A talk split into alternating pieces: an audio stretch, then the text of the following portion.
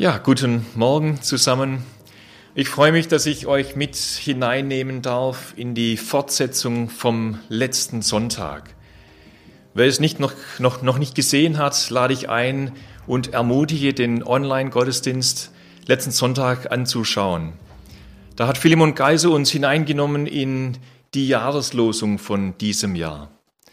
Wie ging der nochmal? Du bist ein Gott, der mich sieht, genau. Und wir wollen uns die Frage heute stellen, siehst du Gott mit einem Schwerpunkt auf du, ja? Siehst du Gott? Ja, wir haben erkannt, Gott sieht mich.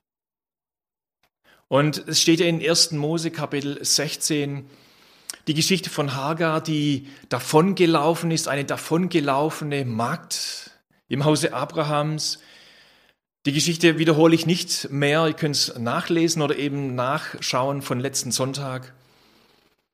Und sie ging in die Wüste und hat gemeint, sie ist abgeschnitten von der Gemeinschaft, abgeschnitten von, vom Leben vielleicht sogar. Sie wird vielleicht sterben. Aber da hat Gott, sie ist ihr begegnet. Eine Gottesbegegnung hatte sie dort erlebt an einem Brunnen. Und dieser Bote von Gott, der zu ihr kam, er fragte, Hagar, wo kommst du her und wo gehst du hin? Ganz wichtige Fragen. Fragen des Lebens. Wo kommen wir her? Wo gehen wir hin? Und da hat Hagar erkannt, da ist einer, der sieht mich. Ich bin nicht vergessen. Ich bin nicht abgeschnitten von der Gemeinschaft, vom Leben. Nein, Gott ist da. Er sieht mich. Und da möchte ich uns einfach einladen, auch in diesem Morgen zu erkennen, Gott ist da. Er sieht mich. Und auch wir heute Morgen, ob online oder hier, wir sind in seiner Gegenwart. Wir sind ganz bewusst auch hierher gekommen oder, oder haben eingeschalten. Natürlich, wir sind immer in Gottes Gegenwart, aber ganz bewusst heute Morgen mal einfach eine Stunde Zeit zu nehmen und still zu sein. Und ist uns bewusst, dass wenn wir unser Herz ihm öffnen, dass er uns was zu sagen hat. Ich bin ein Gott, Du bist ein Gott, der mich sieht. Ich bin wahrgenommen. Das ist ein tröstender Gedanke. Und die Frage eben, siehst du Gott? Natürlich nicht mit unseren irdischen Augen. Wir sehen Gott nicht. Aber wir haben Augen des Herzens. Wir haben Augen des Glaubens.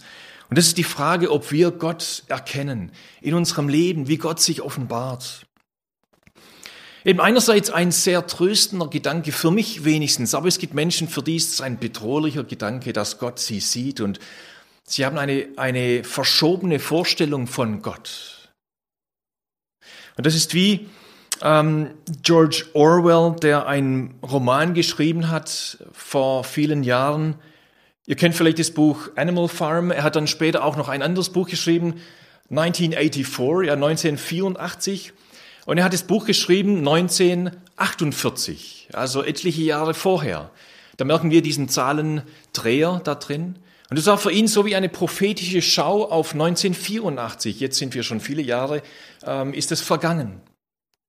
Und er hat sich das Leben einfach so vorgestellt in einer Kollektivgesellschaft, die eben eine kontrollierte, ähm, eine Machtregierung da ist.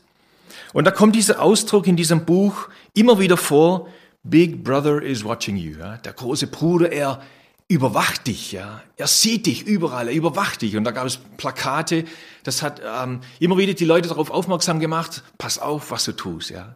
Der große Bruder oder der Vater Staat, ja, er überwacht dich, er sieht dich, er weiß genau, was du tust. Ich glaube, 1984 ist heute mehr denn je aktuell eben Überwachungskameras im Ostblock, vor allem jetzt China, meine ich, ja. Ich habe gelesen, die Hälfte aller Überwachungskameras in der Welt sind in China. Gesichtserkennung. Sie wissen genau, wo du hingehst. Ein Punktesystem. Wenn du irgendetwas tust, was eben nicht den Regeln entspricht, dann bekommst du Abzug. Du wirst kontrolliert. Ist das, was Gott tut?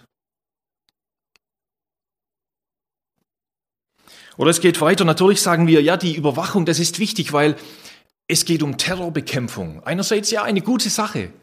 aber es kann total missbraucht werden, weil es Menschen überwachen, weil es Menschen tun. Und wir wollen nicht von Menschen überwacht werden. Wir wollen nicht, dass andere Menschen unsere Gedanken kennen, weil wir wissen, sie können es missbrauchen zu unserem Nachteil.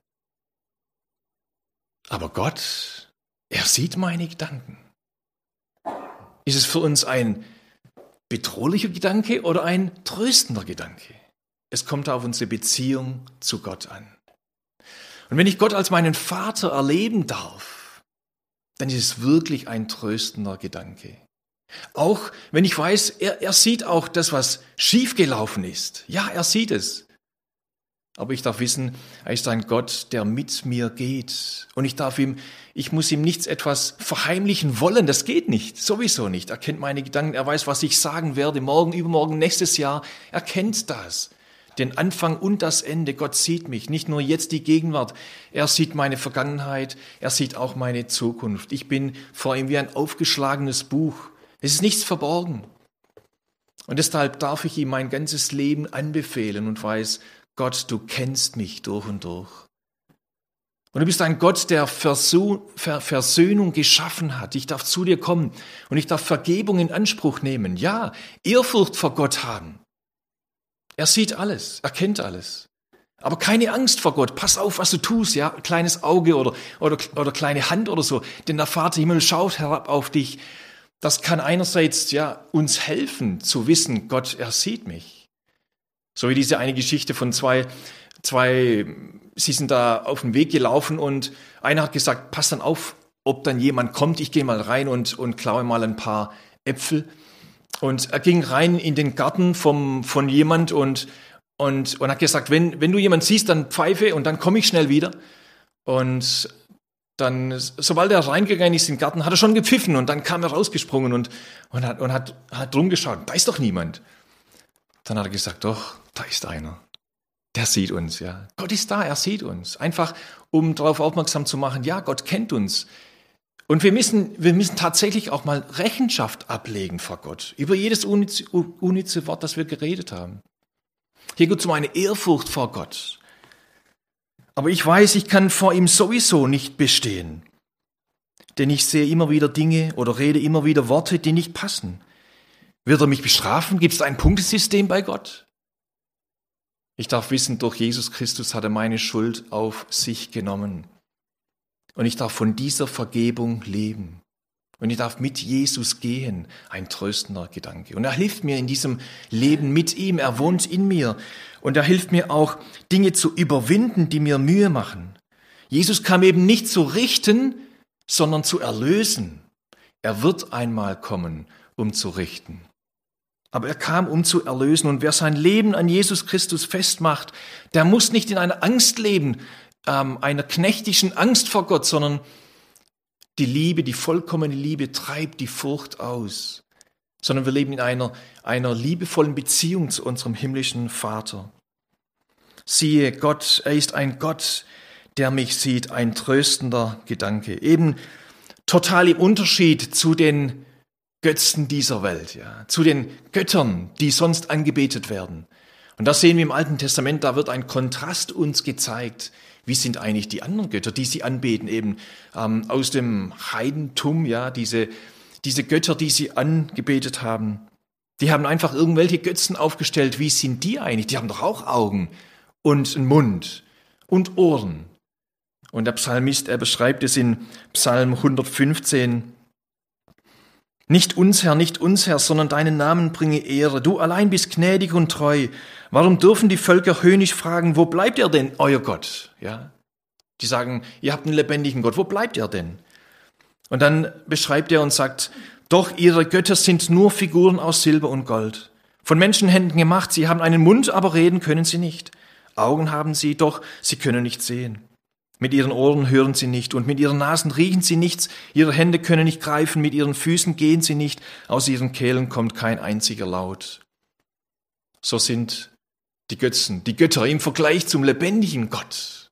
Und welch ein Vorrecht, dass wir wissen dürfen, ein lebendiger Gott, er sieht mich, er kennt mich, er ist da, er nimmt mich wahr, ich bin nicht vergessen. Hagar konnte wissen, ja, selbst in der Öde, in der Ferne, Gott, er sieht mich und er kennt meine Situation. Und eigentlich wie komisch und dumm von manchen Menschen in unserer wissenschaftlich geprägten Welt und sie stellen Steine auf und sagen, ja, das gibt mir Kraft oder das heilt oder wie auch immer, ja. So ein Aberglaube, den wir auch hier in unserer Gesellschaft haben. Götter, die nicht sehen, nicht helfen können. Wir haben einen lebendigen Gott, der hilft. Und so kommt eben Hagar zu diesem Schluss, Gott, er sieht mich. Nicht der kontrollierende Gott, sondern er sieht mich, er kennt meinen Weg. Ich bin ihm bekannt. Und ich möchte uns ein, einige Verse lesen aus Psalm 139 und wer die Bibel hat, darf es gerne aufschlagen. Und wir gehen einfach mal durch diese Verse und lassen sie auf uns wirken. Gott, er sieht mich, er kennt mich. Was bewirkt es in, in, in uns, wenn wir diese Verse durchgehen? Psalm 139 von David, wie er Gott erlebt, wie er Gott wahrnimmt und wie er Gott eben sieht. David hat Gott gesehen mit seinen inneren Augen. Hier wird überschrieben Gottes Allwissenheit und Allgegenwart. Herr, du erforschst mich und kennst mich. Ich sitze oder stehe auf, du weißt es. Du verstehst meine Gedanken von fern. Ich gehe oder liege, du prüfst mich und siehst alle meine Wege. Denn siehe, es ist kein Wort auf meiner Zunge, das du, Herr, nicht längst wüsstest. Von allen Seiten umgibst du mich und hältst deine Hand über mir. Diese Erkenntnis ist mir zu wunderbar und zu hoch, ich kann sie nicht begreifen. Wohin soll ich gehen vor deinem Geist? Und wohin soll ich fliehen vor deinem Angesicht? Stiege ich zum Himmel hinauf, bist du da.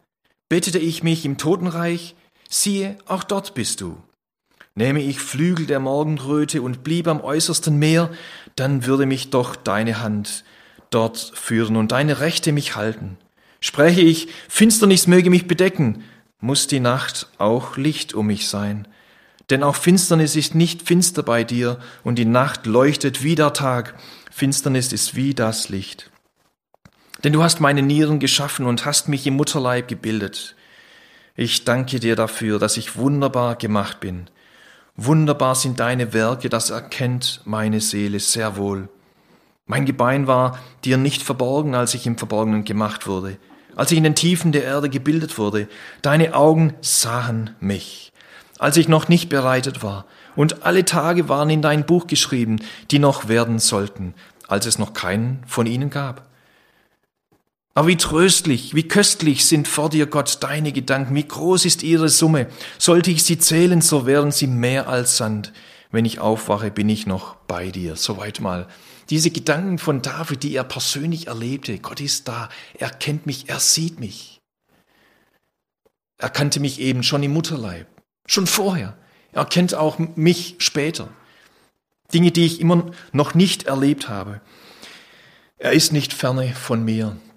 Das hat auch Paulus erkannt. Und er schreibt oder er erzählt den Athenern, ihr könnt es nachlesen in Apostelgeschichte Kapitel 17, wie er mit den Philosophen und diesen religiösen Menschen in Athen redet. Und er sagt, Gott, unser Schöpfer, er ist nicht ferne von uns, auch wenn wir ihn nicht sehen. Er ist eben Geist. Aber er ist nahe. Er sagt nämlich, in ihm leben. Er ist nicht ferne von uns. In ihm leben, weben und sind wir. Erkenne ich das? Sehe ich Gott, wer er wirklich ist und wie er sich offenbart? Ich denke, das ist ein wichtiger Aspekt und erkenne ich auch sein Handeln, sein Handeln in der Geschichte, sein Handeln im Alten Testament mit dem Volk Israel und mit den anderen Völkern. Wie hat sich Gott offenbart? Erkenne ich ihn in Jesus Christus, ja? in dieser Hauptperson überhaupt. Jesus erzeigt uns, wer Gott wirklich ist. Er zeigt uns Gottes Gesicht. Er ist gekommen und hat uns offenbart, wer Gott ist. Erkenne ich Gott? Er offenbart sich. Sehe ich Gott in Jesus Christus? Es ist gut, wenn wir dem nachgehen und das Leben von Jesus Christus studieren. Die Hauptperson. Aber es gibt ein paar Geschichten, die ich euch gerne erzählen möchte, wie, wie wir sehen, dass Gott uns sieht und es auch erkennen können und Gott darin erkennen können. Ein allwissender, allgegenwärtiger Gott. Einmal gab es jemand, der hieß Nathanael. Er war ein aufrichtiger Mensch, der lebte zur Zeit von Jesus. Und es war in der Zeit, als Jesus seine Nachfolger rief, und da kam zuerst mal Andreas. Und Andreas geht zu Petrus, seinem Bruder, und er sagt, Petrus, ich habe den, den Gesalbten gesehen. Was? Ja? Die Juden, die waren erwartungsvoll. Wann kommt der Messias, der Gesalbte eben, der Christus? Und Petrus hat, ja, nicht gewusst, ja, stimmt das oder was soll ich davon halten? Und Andreas sagt, komm und sieh, komm und sieh, erlebe es selber. Und Petrus kommt und erkennt Jesus als den Gesandten von Gott. Und da war auch noch Philippus, der auch dann Jesus nachfolgt. Und Philippus ergeht zu Nathanael und sagt ihm, Nathanael, wir haben den Messias gefunden. Und was sagt Nathanael? Philippus sagt nämlich, der kommt aus Nazareth. Und er sagt, ja, was soll denn Gutes aus Nazareth kommen? So haben wir den Messias nicht erwartet.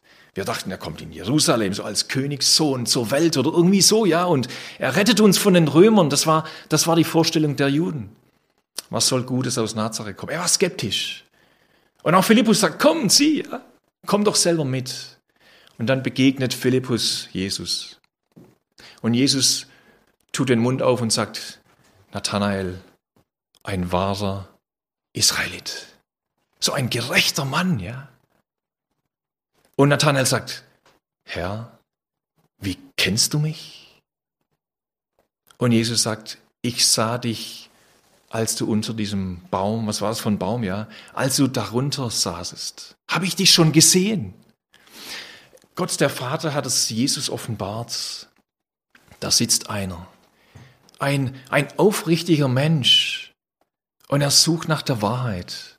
Und da begegnet er Jesus und Jesus zeigt ihm, ich sah dich, ja. Er ist ein Gott, der mich sieht. Und jetzt sieht Nathanael den Christus in Jesus. Finde ich eine geniale Geschichte. Er ist ein Gott, der mich sieht. Und von da an folgt Nathanael Jesus nach. Ich habe ihn erkannt. Das Erkennen von Jesus, etwas ganz Bedeutendes auch in unserem Leben. Gott, er lässt auch heute noch Menschen erkennen, wer er ist. Man kann mal googeln, ähm, Muslime Visionen von Jesus. Ich erwähne es immer wieder, weil ich es faszinierend finde. Tausende von Menschen, die in Visionen, in Träumen Jesus begegnen, eine Lichtgestalt oder irgendwie. Und interessant ist, dass die nicht gleich das Evangelium erzählen, sondern die sagen, geh dorthin oder morgen, morgen um diese Zeit wirst du diese Person dort in dieser Straße sehen. Diese Person wirst dir die Wahrheit sagen. Es müssen immer Menschen die Wahrheit weitergeben. Interessant. Ganz ähnlich immer wieder, ja, beginnen sie Jesus und sie erkennen, dass das muss, das muss Jesus sein. Ja. Gott ist ein Gott, der uns sieht und er führt Dinge zusammen. War es nicht bei Paulus genauso? Auf dem Weg nach Damaskus, diese, diese Erscheinung, ja, diese Vision oder was das war und er wird um, total umgedreht, Paulus, als Verfolger der Christen, als überzeugter Pharisäer, auf einmal wieder selber Christ. Wer bist du? ich bin Jesus, den du verfolgst. Ich sehe dich. Ich sehe dich. Ich habe dich erkannt. Aber auch hier erklärt Jesus nicht das Evangelium und sagt, du musst mir glauben oder was auch immer. Ja, er sagt, geh, geh in die Stadt und morgen wird man dir zeigen, was du tun sollst. Und in dieser Zeit kommt ein Bote von Gott zu Hananias in Damaskus und sagt, geh zu der Gerade, die Straße, die gerade heißt. Geh dorthin, da ist ein Mann, der braucht dich. Er heißt Saulus. Was? Saulus? Den kennen wir doch, der Verfolger. Soll das eine Falle sein? Aber Hananias, er folgt, ja. Er geht dorthin, er trifft einen Saulus an, der blind geworden ist von dieser Erscheinung. Und da, da erlebt Paulus eine Wende in seinem Leben und er wird berufen zum Apostel der Nationen.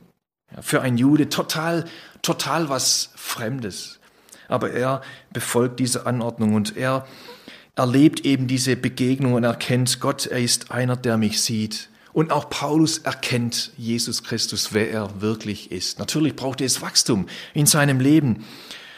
Wir haben noch eine Begebenheit. Da ist einer in Caesarea, der Cornelius. Ein aufrichtiger Mann, kein Jude, einer von den Römern. Aber ein Mann, der Gott ehrt, wie er das auch versteht, ja, er gibt Almosen, er möchte Gutes tun. Und Gott sieht ihn. ein suchender Mensch. Und er führt Petrus mit ihm zusammen. Könnt es nachlesen, Apostelgeschichte 10. Für Petrus bedeutet es unheimliche, ähm, ein, ein, ein Denkwechsel, Paradigmenwechsel, sagt man ja. Von klein auf geschult geworden, nie in ein Haus von einem Heide zu gehen, ihn zu begrüßen oder sonst wie, ja. Und jetzt soll er dorthin gehen.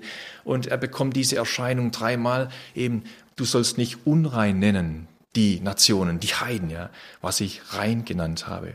Und Petrus, als er dorthin geht und erkennt, ja, Gott hat es zusammengeführt. Er sieht Cornelius und Cornelius erkennt dann auch den Herrn. Er bekommt auch den Heiligen Geist mit seinem ganzen Haus. Sie glauben an Jesus und Petrus muss erkennen, Jetzt erkenne ich, dass Gott kein Ansehen der Person macht.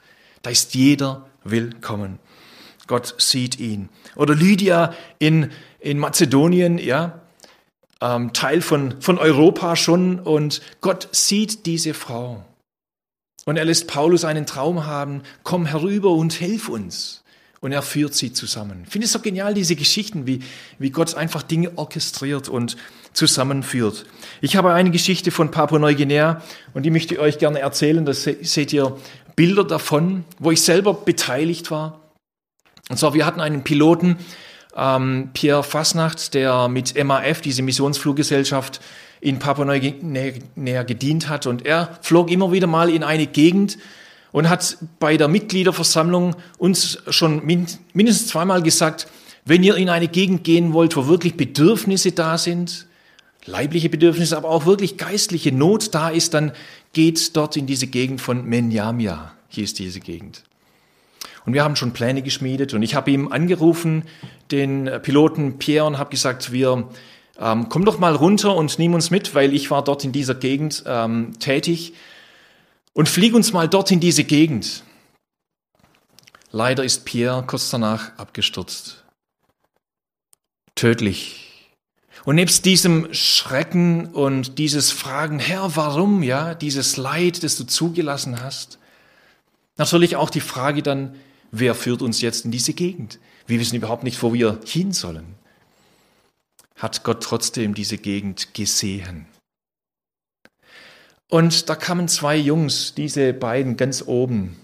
Der in der Mitte ist ihr Opa, der hat sich verkleidet in diese traditionelle Kriegstracht von damals ist ihr Opa und rechts und links diese beiden Jungs, die kamen heraus, sind 150 Kilometer, aber die Straße ist sehr schlecht, da braucht man mindestens 10 bis 15 Stunden mit dem Auto, Allrad, äh, bis man dorthin kommt. Die kamen heraus in die Stadt Ley und haben auf einem Markt, haben einfach ihr ähm, ein paar Tage verbracht und in einer Nacht hatte der rechts, der Junge, Oni heißt er, der hatte einen Traum. Er träumte, dass er an einem See stand und gegenüber von diesem See stand eine Lichtgestalt und diese Person drüben hat ihn eingeladen und gesagt, ich habe hier Brot und ich habe hier Wasser, komm rüber und es ist kostenlos. Ja. Und dann ist er aufgewacht. Hm, was soll das ja? Traum halt, ja. An diesem Samstag ging er und sein Bruder oder sein Cousin gingen zum Markt und da war zufällig ja, da waren zufällig, ich sag zufällig, ja, hat Gott das zusammengeführt. Da waren die Bibelschüler von unserer Bibelschule, die waren dort und haben so ein Open Air, so eine Evangelisationsveranstaltung gehabt und sie haben Lieder gesungen und Menschen eingeladen, die Botschaft zu hören. Und da hat ein Bibelschüler erzählt, er hat, er hat ein, ein Stück Brot dabei und eine Flasche Wasser. Und hat erzählt, das Evangelium, die gute Botschaft ist wie dieses Brot, es ist kostenlos und wie das Wasser. Wer möchte kommen und es nehmen? Wisst ihr, wer gekommen ist? Eindeutig, klar, ja. Oni hat gewusst, der Traum? Und jetzt das? Was soll das? Siehst du Gott in solchen Dingen? Alltägliche Dinge. Und er kam, hat es genommen, das Brot, das war, das ist kein Zufall. Und er kam dann mit den Bibelschülern, war einige Tage bei uns ähm, an der Bibelschule. Und beide haben ihr Leben Jesus gegeben. Sie haben gewusst, dass das hat Gott getan. Sie haben Jesus erkannt. Und sie gingen dann wieder zurück in ihr Dorf. Sie kamen genau von, von dieser Gegend Menyamia. Gott hat diese Gegend gesehen. Wir haben sie ausgerüstet natürlich mit Flyer und, und ähm, kleine Hefte und so weiter, die eben das Evangelium gut darstellen, verständlich. Und sie gingen wieder zurück. Und wir haben gesagt, wenn, wenn ihr Hilfe nötig habt, wenn ihr Anliegen habt oder so, dann kommt doch wieder und nehmt uns mal mit. Und sie haben dort die Menschen gefragt und so und sind dann wieder gekommen und, und wir haben dann, ich bin dort hingegangen mit drei Pastoren und wir haben den ersten Besuch gemacht. Acht Tage lang waren wir mit diesen Menschen, haben einfach Kontakt aufgenommen, sie kennengelernt. Und heute sind acht Gemeinden dort entstanden. Was Gott gewirkt hat, Gott, ein Gott, der mich sieht.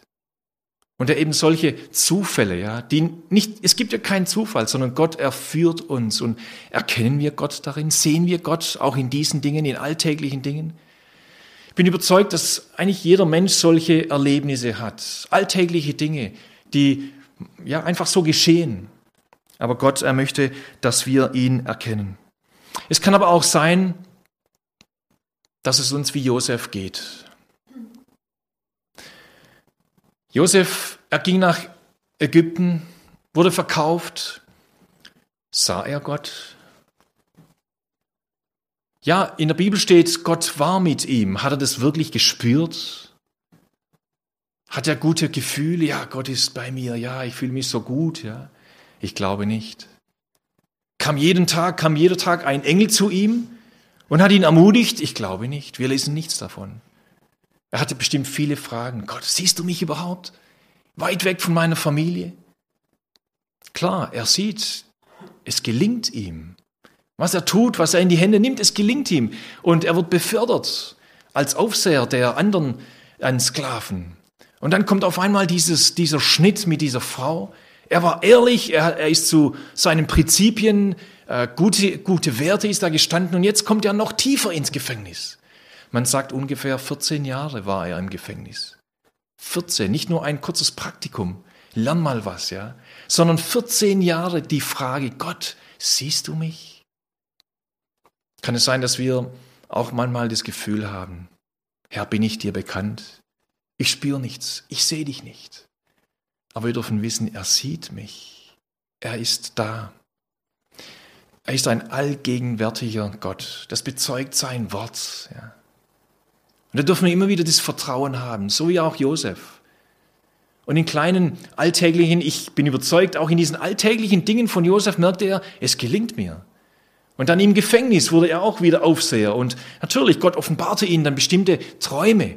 Und er konnte es von Pharao dann, dann sagen. Und am Ende muss er zurückschauen und sagen, Gott hat es gut gemacht.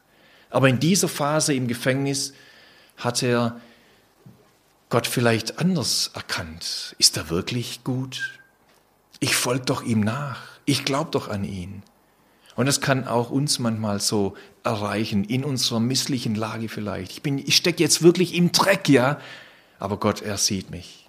Und ich stelle mir manchmal so vor, als ob Gott uns so wie, wie, ein, wie ein Papa ja, ein Kind über, über den Kopf streichelt und sagt, ich kenne deine Situation, ja. Ich weiß, wo du bist.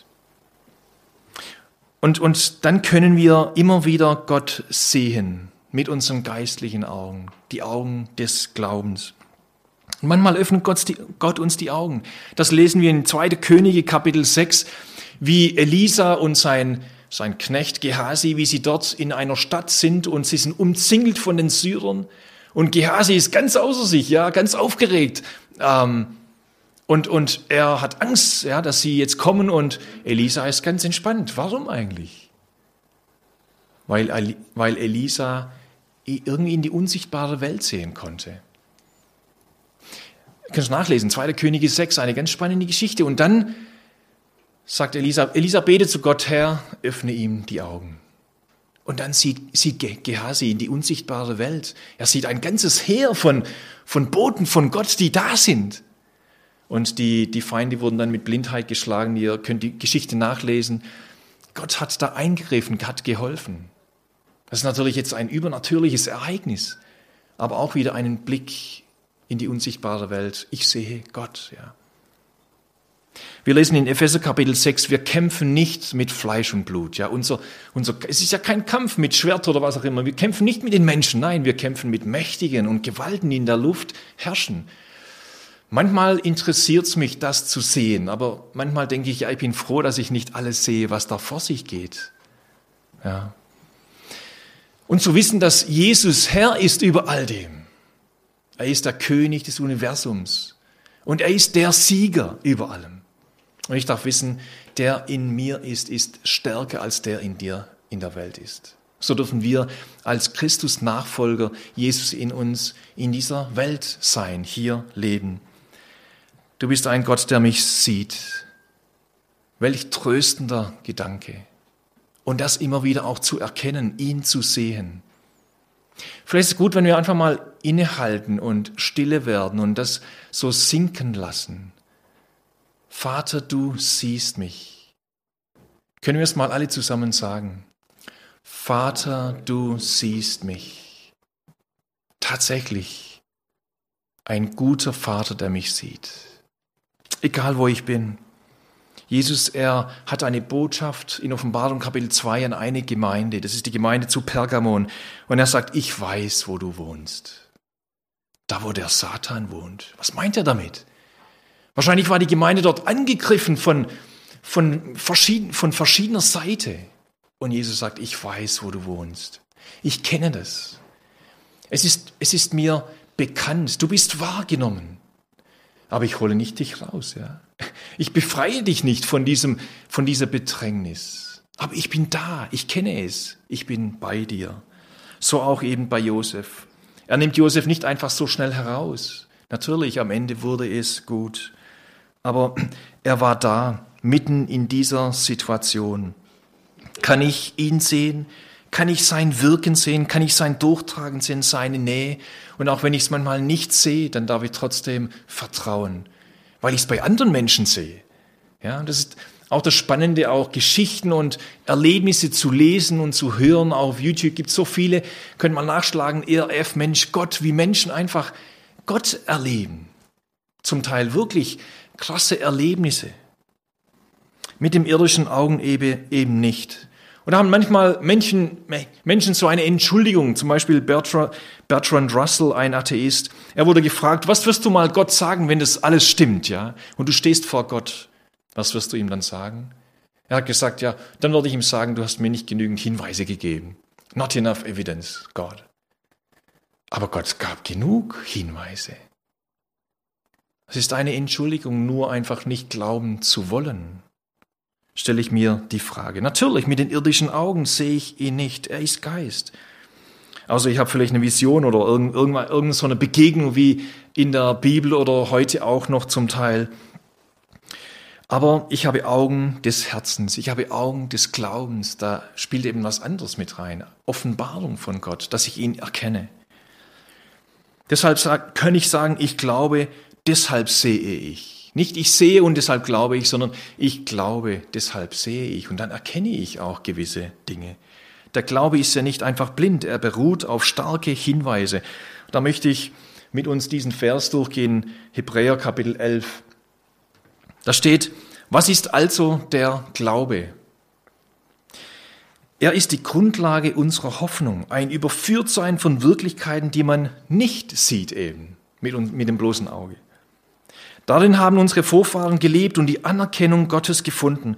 Aufgrund des Glaubens verstehen wir, dass die Welt durch Gottes Befehl entstand, dass also das Sichtbare aus dem Unsichtbaren kam. Der Gott, der eben unsichtbar ist, Geist ist, er hat alles Sichtbare erschaffen. So können wir Gott erkennen, ihn sehen, in seinen Werken, das, was er eben uns gezeigt hat. So offenbart sich Gott. Es ist gut, wenn wir Naturwissenschaft äh, ein bisschen studieren oder nachgucken und nachforschen. Wie, wie kann einfach etwas entstehen aus dem Nichts, ja? Und dass dieses gewisse etwas so genial, fein abgestimmt, so wunderbar funktioniert. Gott offenbart sich in der Schöpfung, in dem, was wir sehen. Das ist aber nur allgemein. Er offenbart sich viel mehr durch sein Wort. Dass wir erkennen, es ist sein Wort, es ist uns gegeben worden die Prophezeiungen im Alten Testament, die erfüllt worden sind im Neuen. Er offenbart sich in der Sendung von Jesus, seinem Sohn, Jesus Christus, der gelebt hat, gestorben ist, die Versöhnung geschaffen hat, damit wir in Verbindung treten können mit Gott, dass er unser Vater wird. Ähm, er offenbart sich in Jesus Christus und natürlich auch eben manchmal durch so persönliche Erlebnisse, aber hauptsächlich durch sein Wort. Lassen wir das wieder neu auf uns wirken und, und uns ermutigen, sein Wort zu lesen, ihn besser kennenzulernen. Und längst habe ich auch auf RF Mensch Gott einen, einen Beitrag ge, gehört von Jan Brechling. Er wurde interviewt und er war ursprünglich ein sehr spöttischer Atheist. Und es ist interessant, wie er zum Glauben gefunden hat durch seinen Ausbilder. Der Ausbilder hat ihm bestimmte Fragen gestellt. Und die Hinwendung zum, zum Glauben, der erste Schritt war für ihn, wie kann aus einem nicht belebten Materie, wie kann da Leben entstehen? Das war für ihn der erste Ansporn, dem weiter nachzugehen. Und er wurde wirklich, es dauerte eine Zeit lang, aber er wurde zu einem Christus-Nachfolger. Könnt ihr nachgucken ähm, auf, auf YouTube. Konnte ich im letzten Jahr Gott sehen? Frage dich doch mal. Ja. Konnte ich Gott im letzten Jahr sehen? Wie er geführt hat, wie er geholfen hat? Vielleicht in der Schule mit den Kindern? Wie er durchgetragen hat?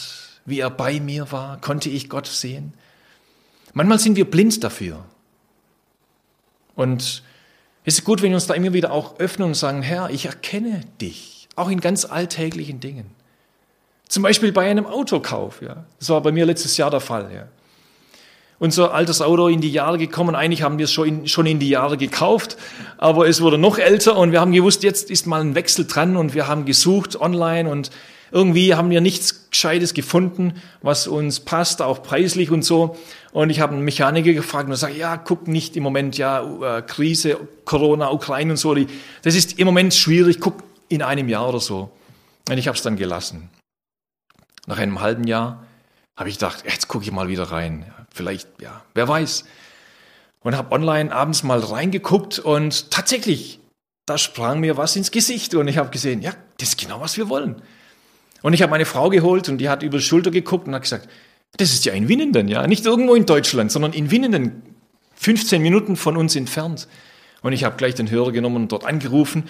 Und äh, der Meister dort hat gesagt, wir haben es erst gestern Nachmittag online gestellt und haben schon 20 Leute angerufen, die Interesse haben. Und ich habe dann gleich gesagt, ja, ich habe es gar nicht angeguckt. Ja. Und meine Brüder haben gesagt, spinnst du eigentlich? Ja. Ähm, und habe einfach, hab einfach zugesagt, das ist das Auto für uns. Und ich nehme es. Natürlich, ich habe noch nachgeprüft mit, mit dem anderen Mechaniker, gesagt, ja, ich kenne diese, diese ähm, Werkstatt und die Personen so kannst du ähm, guten Gewissens so machen. Ich habe dann dort angerufen, es waren fünf Plätze und ich habe gesagt, wir haben eine große Familie, ob es noch Möglichkeit gibt, einen, einen Sitz reinzubauen. Und er hat gesagt, er ruft dann in zwei Tagen wieder an, wenn er was findet. Und ich habe gedacht, der ruft mich nicht mehr an. Wenn jemand kommt und das Geld auf den Tisch legt, dann ist das Auto weg. Schade, habe ich gedacht. Und wir haben doch gebetet, ja. Gott, ähm, lass uns ein Auto finden. Du kennst unsere Bedürfnisse. Tatsächlich nach zwei Tagen ruft er an. Herr Kugler, ich habe ich hab einen Sitz und den kann ich reinbauen. Natürlich ein bisschen Aufpreis. Alles gut, ja. Machen Sie es. Als ich da runterging, um zu unterschreiben, da habe ich ihm gesagt, wissen Sie, dass das ein, eine Gebetserhörung ist für uns? Eben, Gott, der mich sieht, sehe ich ihn in diesen alltäglichen Dingen des Lebens? Habe ich diese Augen des Glaubens, des Vertrauens? Und dann hat er gesagt, ja, dann hat's der Richtige bekommen. Und da war einfach eine Not auch in, in, in seinem Leben und ich durfte ihm sagen, ich bete für sie. Solche Begegnungen, die Gott schenkt, solche Zufälle, Cornelius, Lydia und so weiter, ja, sind wir offen für solche Begegnungen in unserem Leben? Beten wir dafür?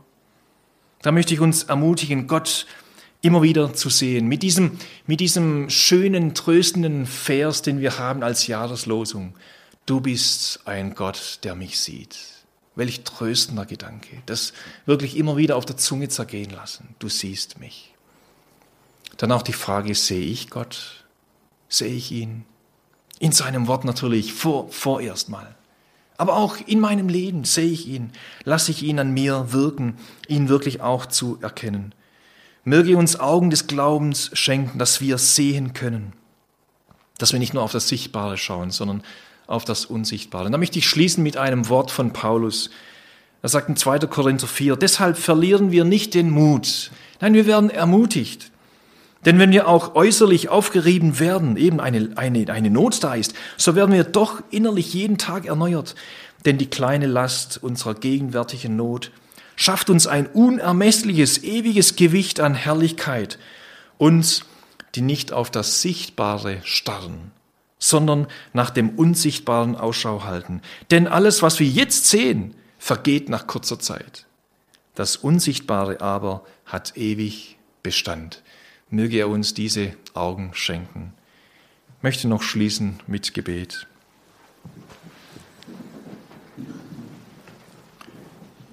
Himmlischer Vater, vielen Dank, dass wir immer wieder ermutigt werden durch dein Wort, durch die Erlebnisse aus der Geschichte, wie du mit deinem Volk umgegangen bist und ihnen immer wieder gezeigt hast, dass du ein guter Gott bist, dass du einen Plan des Friedens mit uns hast.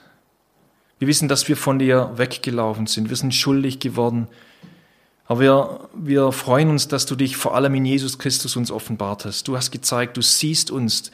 Deshalb hast du Jesus gesandt. Und in ihm sehen wir einen Gott, der sich um uns kümmert, der eben Versöhnung möchte. Frieden auf Erden, Frieden mit dir, aber auch Frieden untereinander. Und wir, dürfen, wir dürfen wissen, dass du ein guter Vater bist, der uns sieht. Und das wollen wir immer wieder erkennen, immer wieder sehen in unserem Leben auch für das neue Jahr mit dir unterwegs sein und offene Augen haben, wie du uns führst, wie du uns hilfst und uns beistehst.